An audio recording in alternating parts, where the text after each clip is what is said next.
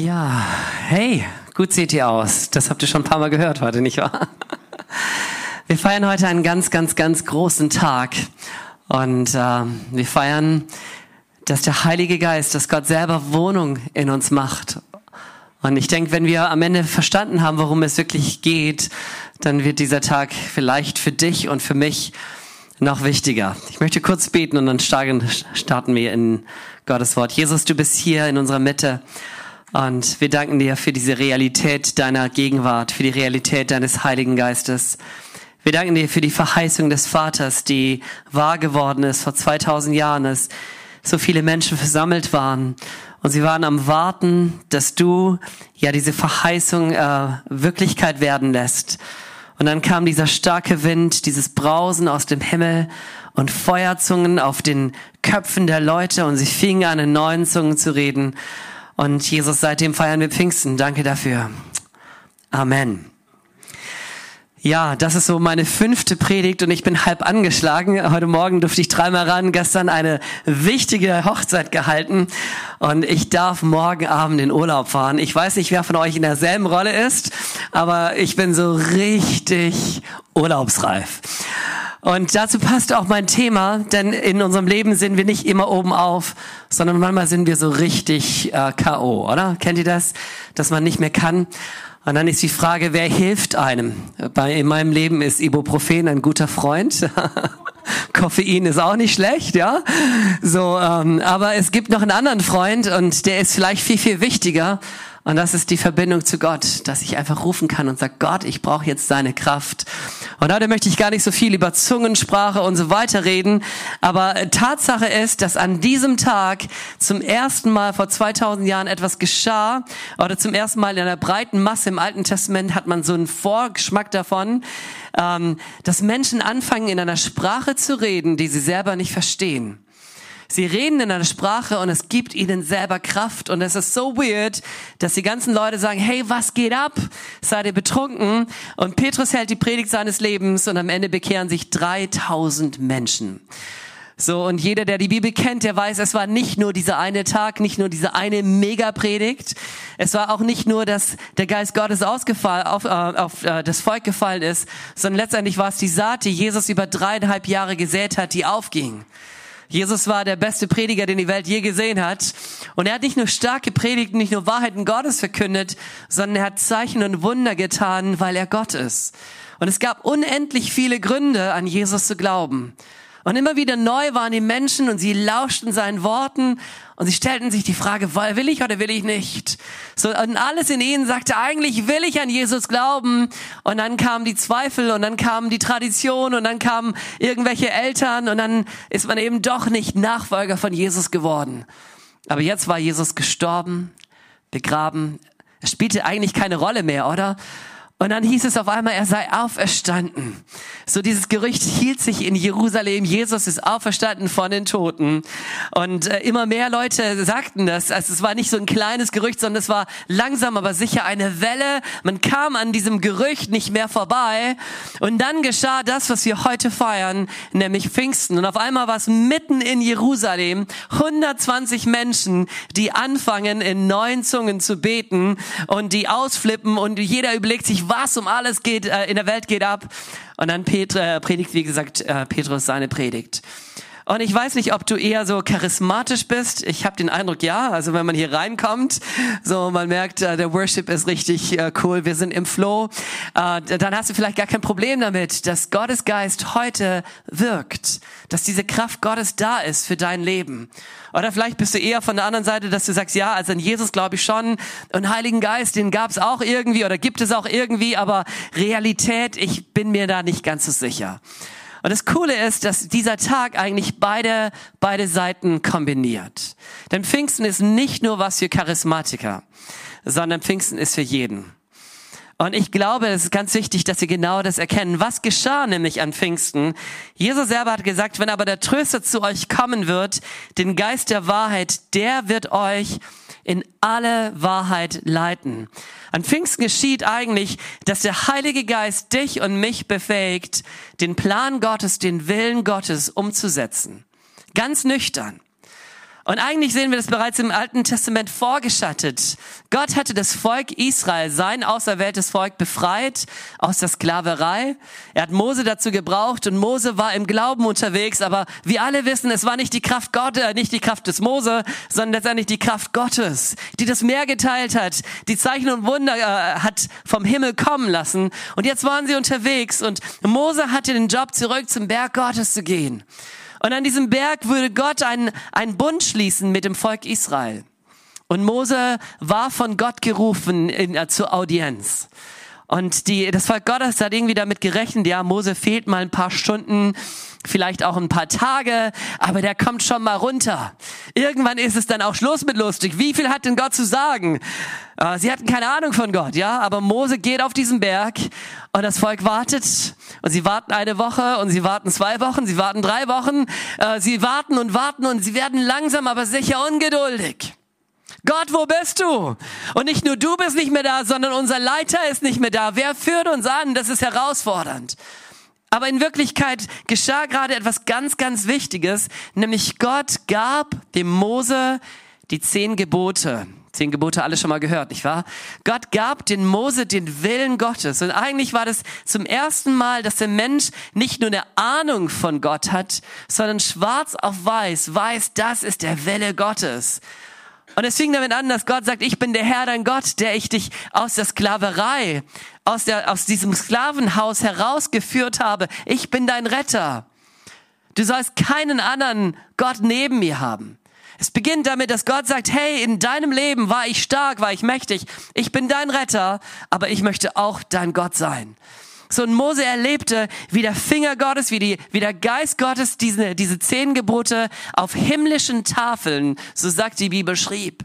Es war nicht Metall, es war nicht Stein aus, aus dieser Erde, sondern diese Tafeln wurden beschrieben von Gott selber. Sie kamen direkt aus dem Himmel. Und Mose sah das und dachte sich, wow, jetzt wissen wir endlich, äh, wie wir Menschen leben dürfen. Jetzt ist der Plan Gottes klar. Ich habe gestern gesprochen in, äh, in der Bischofskirche in Augsburg durfte die äh, Tochter eines Pfarrers trauen. Und eigentlich hatte die Tochter, die ist bei uns in der Church, äh, ihren Papa selber gefragt, hey, wärst du bereit, mich äh, äh, zu trauen? Und er sagte, nee, will ich nicht, in diese Doppelrolle, einerseits als Vater und dann noch als Pastor, lieber nicht. Also durfte ich diese Hochzeit halten. Und anwesend waren ganz viele katholisch, evangelisch, keine Ahnung, Namenschristen, die sonst nicht so sehr in den Gottesdienst gehen. Und man spürte, manche Menschen haben so eine vage Vorstellung irgendwie von Gott. Andere wissen, worum es geht. Am Ende kam jemand zu mir, ein älterer Mann, und sagte, ich bin ohne Worte. Und dann kam er immer wieder neu und sagte zu mir, äh, äh, lieber Prediger, ich bin ohne Worte. Und ich dachte, was bewegt dich? Warum bist du so geplättet?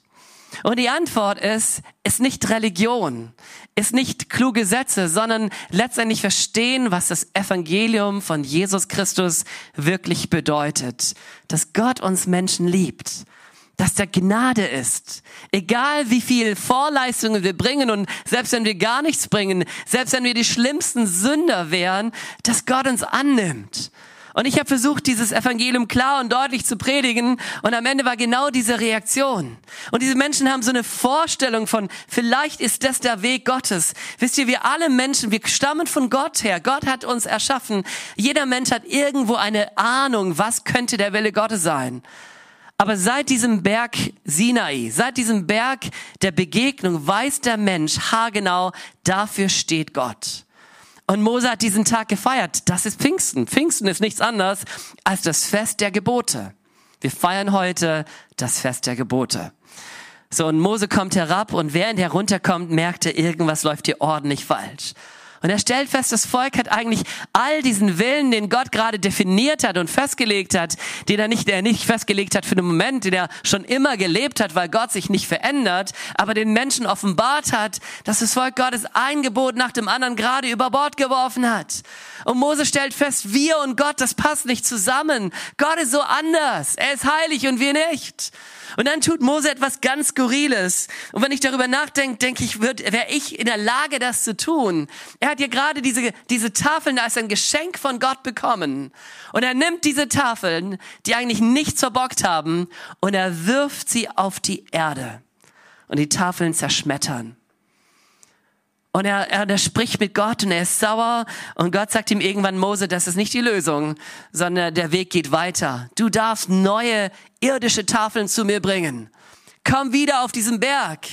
Und jetzt geschieht wieder, dass Gott auf diesen Tafeln neu genau denselben äh, Text, genau dieselben Gedanken, genau dasselbe Gebot aufschreibt. Und das ist eigentlich ein Bild für, für Pfingsten. Denn, denn Jesus kam eigentlich als der perfekte Wille Gottes, als die Inkarnation des Willen Gottes. Jesus kam, Gott wird Mensch und er lebte so, wie wir vielleicht gerne leben wollten. Perfekt ohne Sünde. Unglaublich. Und was geschah mit diesem Jesus? Wir feiern Karfreitag vor, vor ein paar Tagen. Er wurde zermartert, er wurde auf, auf den Boden geschmissen. Da war keine Schönheit mehr an ihm. Und er tat es, weil er meine und meine und deine Schuld getragen hat. Und jetzt geht Gott weiter und sagt, aber ich möchte meinen Geist auf ihr Herz schreiben. Ich möchte meinen Willen in ihren Geist hineingeben. Und das lesen wir in Jeremia 31. Da heißt es, ich will mein Gesetz in ihr Inneres hineinlegen und es auf ihren Herzen schreiben. Und ich will ihr Gott sein und sie sollen mein Volk sein und ich werde ihre Missetat vergeben und an ihre Sünden nicht mehr gedenken. Das Unglaubliche oder Schöne ist, dass das Evangelium von Jesus Christus im Neuen Testament eigentlich bereits im Alten Testament gepredigt wird. Und der Grund ist ganz einfach, es ist derselbe Gott. Und dieser Gott geht hin und sagt, ich will euch nicht nur meinen, meinen Geist geben und ich will euch nicht nur meine Gebote geben, sondern ich möchte meinen Willen in euch hineinlegen. Dass es nicht mehr etwas ist, eine Forderung, wo ihr denkt, jetzt muss ich nicht mehr stehlen. Ich hätte so Bock zu stehlen und, äh, und du, du wachst morgen auf und, und stellst dir vor, wie unklug es ist zu stehlen und deswegen stehlst du nicht. Und du merkst, diese Forderung ist nicht ein Teil von dir, sondern der Geist Gottes kommt dich in, in dich hinein und fordern, willst du nicht mehr lügen? Willst du nicht mehr stehlen? Willst du nicht mehr deinen Bruder verfluchen? Willst du den Weg Gottes tun? Warum? Weil Gott Wohnung in dich geschaffen hat, in dir gemacht hat. Ich liebe Weihnachten. Ich liebe, dass Gott zu den Menschen kommt. Aber genauso wichtig wie Weihnachten ist Karfreitag, dass dieser Jesus sein Leben für uns lässt, ist Ostersonntag, dass er aufersteht und weil er aufersteht, werden wir auferstehen. Wir feiern unsere Auferstehung. Und genauso wichtig ist Pfingsten, dass Gott kommt und sagt, und ich behauche dich mit meiner Gegenwart. Geist Gottes lebt in dir. Geist Gottes lebt in mir. Er befähigt uns, seinen Willen zu tun. Und nein, es ist nicht nur eine Befähigung, sondern es wird eine Leidenschaft. Ich will das Richtige tun. Ich will ein Segen sein für andere Menschen. Pfingsten verändert so viel. Warum wurden die ersten Christen Christen genannt? Weil die Menschen dachten, hey, die leben so wie Christus. Die denken so wie Christus. Ihre Haltung ist so wie Christus. Nicht weil es eine Forderung war, sondern weil es eine Leidenschaft war. Und Gott lädt dich ein, dein Herz zu öffnen. Das ist einerseits ganz äh, charismatisch und gleichzeitig auch ziemlich nüchtern. Das Gebot Gottes wird in unser Herz hineingelegt. Die eine Seite. Und es gibt eine zweite Seite von Pfingsten und die ist genauso wichtig. Pfingsten, der Heilige Geist, ist die Kraftausrüstung Gottes.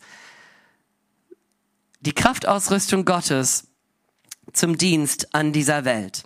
Als Jesus Christus auferstanden ist, begegnet er in unterschiedlichen äh, Szenarien seinen Jüngern. Und zum ersten Mal sind sie mehr oder weniger im kleinen Kreis versammelt. Und die Tür ist verschlossen und plötzlich steht Jesus in ihrer Mitte. Und Jesus sagt, fürchtet euch nicht. Sehr skurril, oder? Du weißt, die Tür ist geschlossen, auf einmal ist er da. Und äh, fürchtet euch nicht, musste er wahrscheinlich sagen. Und jetzt kommt die eigentliche Botschaft. So wie der Vater mich gesandt hat, so sende ich euch. Jesus nimmt dich und mich mit hinein und er sagt, ich hatte eine Mission, ich bin der Gesandte Gottes, ich bin der Missionar Gottes, so und ich nehme dich mit hinein in meine Mission. Du bist ganz genauso wie der Vater mich gesandt hat, so sende ich euch. Das ist krass, oder? Weißt du, manche Christen denken sich, ja, Christsein bedeutet am Sonntagmorgen Gottesdienst zu gehen, vielleicht auch ein bisschen ins Investment zu geben, vielleicht auch hier und da zu dienen. Aber das ist, das sind Peanuts. Christsein ist viel, viel mehr. Christsein bedeutet, mit Haut und Haar Jesus Christus nachzufolgen. Zu sagen, Gott, so wie du gesandt äh, wurdest, so sendest du mich in meinen Alltag hinein, in meine Firma hinein, in mein Leben hinein und ich möchte einen Unterschied machen. Und an dieser Stelle glaube ich, dass Christen einen großen Unterschied machen sollten und auch können, wenn wir genau das wissen. Wir sind Gesandte Gottes. Und dann sagt Jesus, nachdem er das sagt, dritter Satz, empfangt Heiligen Geist. Warum? Weil Jesus wusste, dass er nicht ohne den Heiligen Geist wirken wollte. Ob er kann oder nicht, sei mal dahingestellt, aber er wollte nicht ohne den Heiligen Geist wirken. Und ich stelle mir die Frage, wer sind wir, dass wir auf den Heiligen Geist verzichten? So, die erste Predigt, die Jesus hält, ist genau dieser Gedanke. Da äh, predigt Jesus in der Synagoge von Nazareth, äh, Nazareth und er zitiert Folgendes. Er sagt, der Geist des Herrn ist auf mir.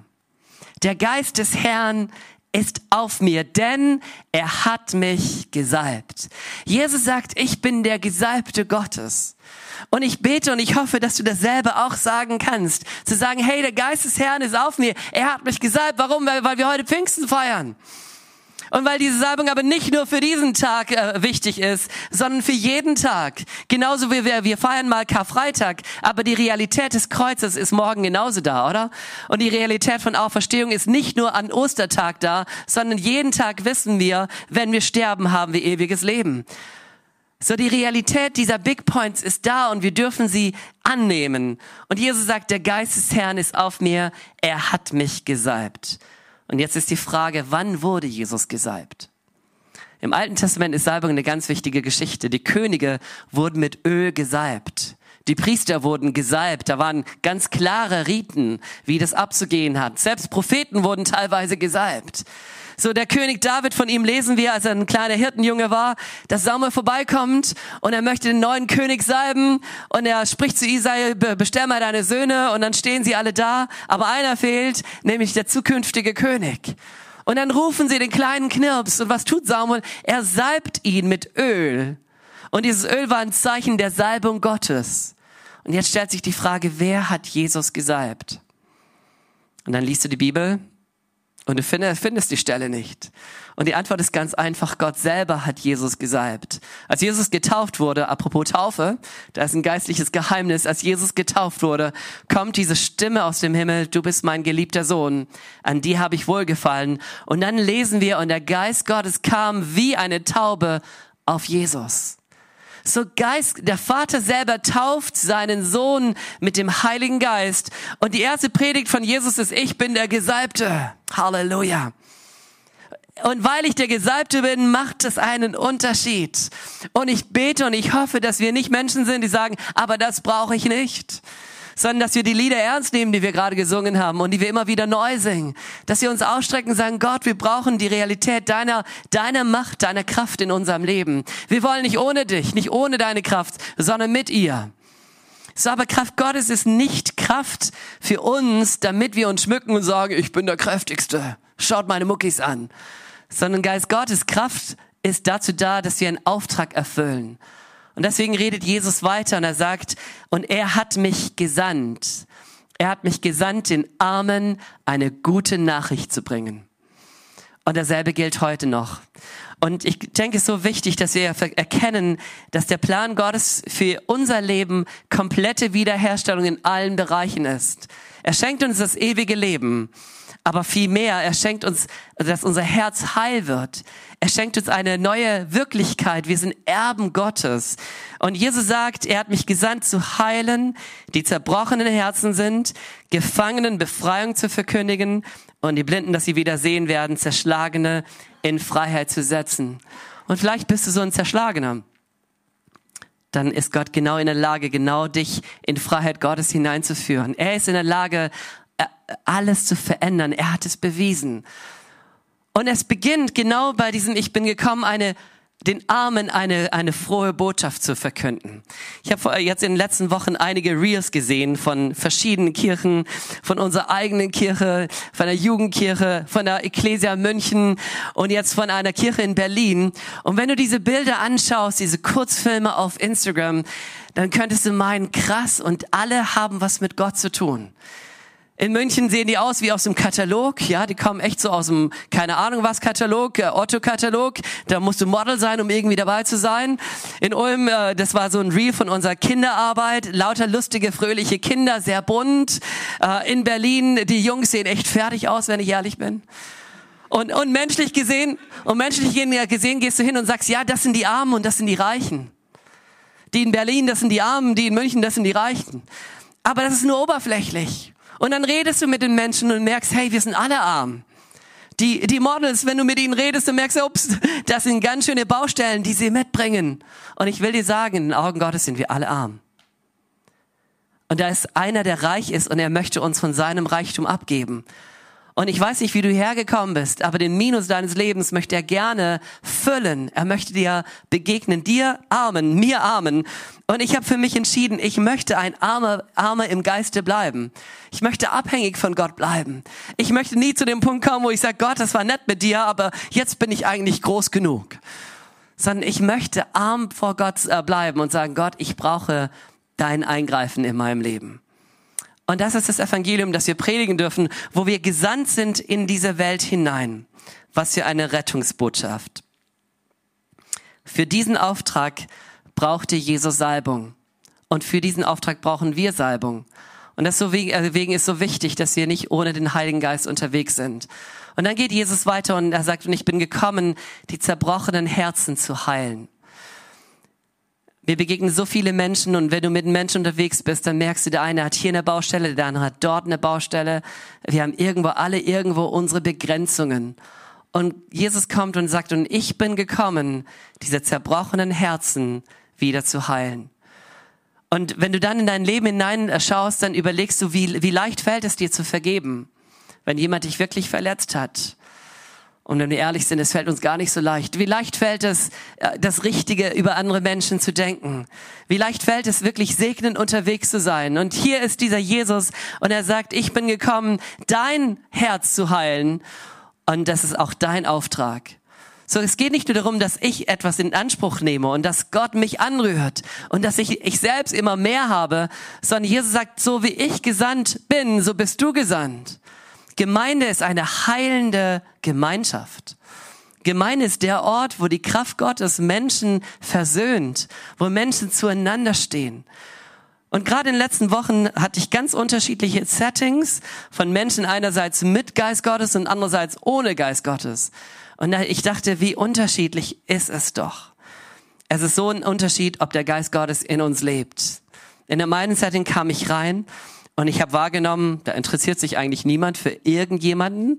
Jeder ist nur mit sich selbst irgendwo beschäftigt. Ein paar kennen sich. Du kommst rein und Nichtbeachtung ist die Erfahrung. Kaum jemand begrüßt dich. Niemand stellt dir eine Frage. Du stehst da wie bestellt und abgeholt, nicht abgeholt. Und nach anderthalb Stunden denkst du, kann ich jetzt endlich wieder gehen? Äh, es ist nicht gerade angenehm. Und im anderen Setting kommst du rein und du merkst, da ist Freundlichkeit. Schön, dass du da bist. Nette Worte, freundliche Worte, angenehme Blicke. Man bindet dich mit ein in die Gruppe. Man lässt sich einfach ein Teil von etwas sein. Aber nein, es geht viel weiter. Man, man interessiert sich für dich. Wie geht es dir? Wer bist du? Du darfst hier willkommen zu Hause sein. Warum? Weil der Geist Gottes irgendwo drin ist. Und ich glaube, es ist so wichtig, dass wir genau diese Haltung annehmen. Paulus spricht den Kolossern gegenüber, so zieht nun an als Gottes Auserwählte, Heilige und Geliebte, herzliches Erbarmen, Freundlichkeit, Demut, Sanftmut, Langmut, ertragt einander und vergebt einander, wenn einer gegen den anderen zu klagen hat, gleich wie Christus euch vergeben hat, so auch ihr. Über dies alles aber zieht die Liebe an, die das Band der Vollkommenheit ist. Ich glaube, es ist so wichtig, dass wir diese Kultur der freundlichen Ermutigung lesen. So, da lesen wir von Demut, von Sanftmut, von Langmut. Und das sind deutsche Begriffe, ja. Aber immer steht dieses Wort Mut drin. Und ich glaube, der Heilige Geist ist genau diese Kraft Gottes, die dir Mut zuspricht, dich nicht so wichtig zu nehmen. Wie viele Ehen scheitern, weil Menschen sich so wichtig nehmen. Es dreht sich nur um mich. Demut sagt, hey, du bist auch wichtig, aber der andere ist genauso wichtig. Langmut, dran zu bleiben, wenn, wenn nicht alles sofort äh, in Erfüllung geht, wenn deine Träume vielleicht nicht sofort wahr werden, dran zu bleiben. Und die Frage ist, wie geht das? Und die Antwort ist immer wieder neu, der Heilige Geist. Gott, der in unser Leben hineinkommt. Und ich darf ganz bewusst diese Haltung der Freundlichkeit anziehen. Es macht einen Unterschied. Wie gesagt, ich habe das erlebt und ich vermute ihr auch. Ähm, jetzt könnte ich noch konkreter werden, dann wird es vielleicht komisch. Aber ich glaube, es ist so gut, dass du ganz bewusst sagst, und ich will diese Haltung anziehen. Warum? weil ich den Auftrag habe, ein heilender Mensch zu sein. Weil wir als Gemeinde den Auftrag haben, eine heilende Gemeinde zu sein. Weil der Heilige Geist durch dich trösten will, durch deine Worte, durch deine Blicke, durch dein Lächeln. Glaubt ihr das? Ich glaube, das macht einen riesen Unterschied. Und die Frage ist, ziehen wir diese Dinge an oder nicht? Ich predige seit Ewigkeiten nur mit der Jeans. Und jetzt durfte ich eben gestern äh, in diesem Bischofskirche äh, da trauen. Ich dachte, Jeans ist vielleicht bisschen äh, komisch. Aber wo ist meine Anzugshose? Keine Ahnung was. Und dann fing ich an, meine Anzugshose, ich habe meine Frau gefragt, was, hast du irgendwas gesehen? Nee, auch nicht. So, und irgendwann äh, in einem Wäscheberg habe ich so einen Knäuel entdeckt. Ich habe mir diesen Knäuel angeschaut und dachte, könnte es sein? Keine Ahnung. Ich fange mal an zu bügeln und je länger ich gebügelt habe, stellte ich fest, das könnte tatsächlich meine Anzughose sein. Warum erzähle ich das? Weil es ein Unterschied ist, ob, ob du was anziehst oder nicht. Es passiert nicht einfach so, sondern ich kann Freundlichkeit anziehen oder nicht. Versteht ihr? Freundlichkeit kommt nicht einfach über mich und fortan bin ich immer freundlich, sondern ich kann bewusst aufstehen und sagen, Gott, und ich mehr will deine Art anziehen. Ich ziehe Freundlichkeit an. Ich ziehe Demut an, Langmut. Ich ziehe die Art Gottes ganz bewusst an. Warum? Weil ich glaube, dass ich ein Gesandter Gottes bin in dieser Welt. Gott möchte durch mich einen Unterschied machen. Und der Heilige Geist möchte dich ermutigen. Lass uns eine Kultur leben und ich glaube, ihr lebt sie der freundlichen Ermutigung. Wir Menschen brauchen immer wieder neuen Mut. Mut, neue Schritte zu gehen. Mut, äh, Mut, neues Land einzunehmen. Keiner von uns ist krabbelnd hierher gekommen, oder? Warum nicht? Weil unsere Eltern uns damals Mut zugesprochen haben. Du schaffst das schon. Und was kann der Mensch heute nicht alles? Ich kann hier reden und der Stream wird in, in Südafrika oder in Südamerika oder wo auch immer in der ganzen Welt gerade jetzt angeschaut. Wie ist das möglich? Weil Menschen sich nicht entmutigen ließen. Und weil andere ihnen vielleicht Mut zugesprochen haben, hey, du schaffst es, gemeinsam schaffen wir es. Und ich glaube, es ist so wichtig, dass wir genau diese Kultur pflegen, wo wir uns gegenseitig nicht Leben rauben, sondern Mut zu sprechen. Weil wir lieben, entmutigen wir manchmal. Ich habe meinen Söhnen vorgerechnet, wie äh, unwahrscheinlich es ist, dass sie Fußballer werden. So, die sind alle richtig tolle Fußballer. Und als sie kleine Knirpse waren, äh, ich, ich liebe meine Söhne und ich wollte nicht, dass sie irgendwann mal enttäuscht werden. Also habe ich ihnen äh, im wahrsten Sinne des Wortes mathematisch vorgerechnet, dass ihr Traum ein Quatsch ist. So, und dann wirst du merken, eigentlich war das nicht besonders helle, oder? Aber warum habe ich das getan? Weil ich sie liebe. Aber es war falsch. Liebe, ist, ne, Liebe äh, buchstabiert sich manchmal in die, in die falsche Richtung. Wir meinen, wir schützen äh, den anderen. Wir wollen ihm vor, keine Ahnung was, vor, vor Blessuren schützen. Und in Wirklichkeit entmutigen wir. Aber Gott hat uns einen Geist der Kraft, der Liebe und der Besonnenheit geschenkt. Wir dürfen uns gegenseitig ermutigen, das Richtige zu tun. Seid ihr bei mir? Und das geschieht durch den Heiligen Geist. Und noch ein wichtiger Gedanke, den ich euch gerne mitgeben möchte. So zieht nun an herzliches Erbarmen, ertragt einander, vergebt einander. Ich glaube, gerade diese Kultur der Gnade, die ihr, glaube ich, sehr stark buchstabiert, aber die die Bibel eigentlich noch viel stärker buchstabiert als jeder Mensch, ist so wichtig für unser Leben. Einander zu vergeben Vergebt einander. Die Frage ist, wem musst du vergeben? Dem Menschen, der dir nichts angetan hat? Der Mensch, der dir irgendwas angetan hat, aber den, der, äh, der eigentlich weit weg ist, der mit deinem Leben nichts zu tun hat? Oder der Mensch, der dir nahe kommt? Und ich glaube, je näher wir uns kommen, desto mehr verletzen wir uns und desto wichtiger ist es, dass wir vergeben. Und die Frage ist, wer ist ein gesunder Mensch? Und ich glaube, die Antwort, die wir in der Bibel sehen, ist, der Mensch ist letztendlich ein gesunder Mensch, der die Erfahrung von Gnade gemacht hat. Da lesen wir in Hebräer 8, 13, äh, denn es ist gut, wenn das Herz durch Gnade fest wird. Wir alle kennen das Gleichnis des verlorenen Sohnes oder der zwei verlorenen Söhne. Der eine, der macht alles richtig. Der kennt die Gebote des Vaters, der weiß, was der Vater will, der hält sich ganz genau an die Vorschriften des Vaters und dennoch merken wir, macht er alles falsch. Weil er innerlich ganz, ganz weit weg ist vom Herz des Vaters. Er lebt nicht im Einklang mit dem Willen, mit dem Herzen. Er ist eigentlich ganz weit weg. Das sind lauter Vorhaltung gegenüber Gott. Wie viele religiöse Menschen, sie kennen die Gebote, aber das Herzschlag Gottes ist weit, weit weg. Und Gott lädt dich ein, dass du nicht nur seine Gebote kennst, sondern dass du ihn liebst. dass du ihn feierst, dass du mit ihm unterwegs bist, dass du sein Bote bist, sein Botschafter bist. Und dann gibt's diesen zweiten Sohn, der gefühlt alles, alles falsch gemacht hat, ganz weit weg, das Erbe verprasst und so weiter. Und dann sagt die Bibel, und er, und er kam zu sich und sagte sich, selbst die Tagelöhner haben's besser als ich. Bei meinem Vater haben sie es besser. Und er macht sich auf den Weg. Und jetzt erlebt dieser Junge Gnade. Er erlebt, dass man sich freut über ihn. Schön, dass du da bist. Er erlebt, dass er gefeiert wird. Was hat er getan? Eigentlich nur Mist. Er erlebt, dass er eingesetzt wird als Erbe. Er erlebt, dass das gemästete Kalb geschlachtet wird. Er erlebt eine Riesenparty. Und er denkt sich, womit habe ich das verdient? Und immer wieder neu kommt die Antwort, ich habe es nicht verdient, ich habe es nicht verdient, ich habe es nicht verdient. Glaubt ihr, dass dieser Junge das, das Wissen von ich bin geliebt hatte am Ende? Ich glaube schon. Und ich glaube, das ist Gemeinde, ein Ort, wo Menschen wissen, selbst wenn ich es verbockt habe, wie oft soll ich vergeben? Und selbst wenn ich es nochmal verbockt habe, meine Menschen stehen immer noch zu mir. Mein Gott steht zu mir. Das macht gesund. Gesunde Persönlichkeiten sind nicht Menschen, die alles auf die Reihe bekommen. Gesunde Persönlichkeiten sind auch nicht Menschen, die von einer Niederlage zur anderen gehen. Das eine macht stolz, das andere, keine Ahnung was, zerbricht dich. Sondern gesunde Menschen sind Menschen, die wissen, egal wie ich drauf bin, da gibt es einen Gott, der mich liebt, der für mich ist, der gnädig ist. Und wenn möglich nicht nur einen Gott, sondern auch eine Gemeinde, die mich liebt, die mich annimmt. Und genau diese Erfahrung ist so wichtig. Und diese Kultur der Gnade dürfen wir als Gemeinde leben. Denn es sollen wohl Berge weichen und Hügel fallen, aber meine Gnade soll nicht von dir weichen, spricht der Herr, dein Erbarmer. Ich schließe am Pfingsttag, wir haben das schon angedeutet, was ist da passiert?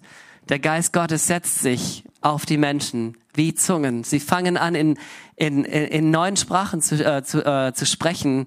Sie werden erfüllt mit, ja, mit diesem Heiligen Geist. Und Petrus predigt und so viele Menschen bekehren sich. Und seitdem ist die Realität von Pfingsten da.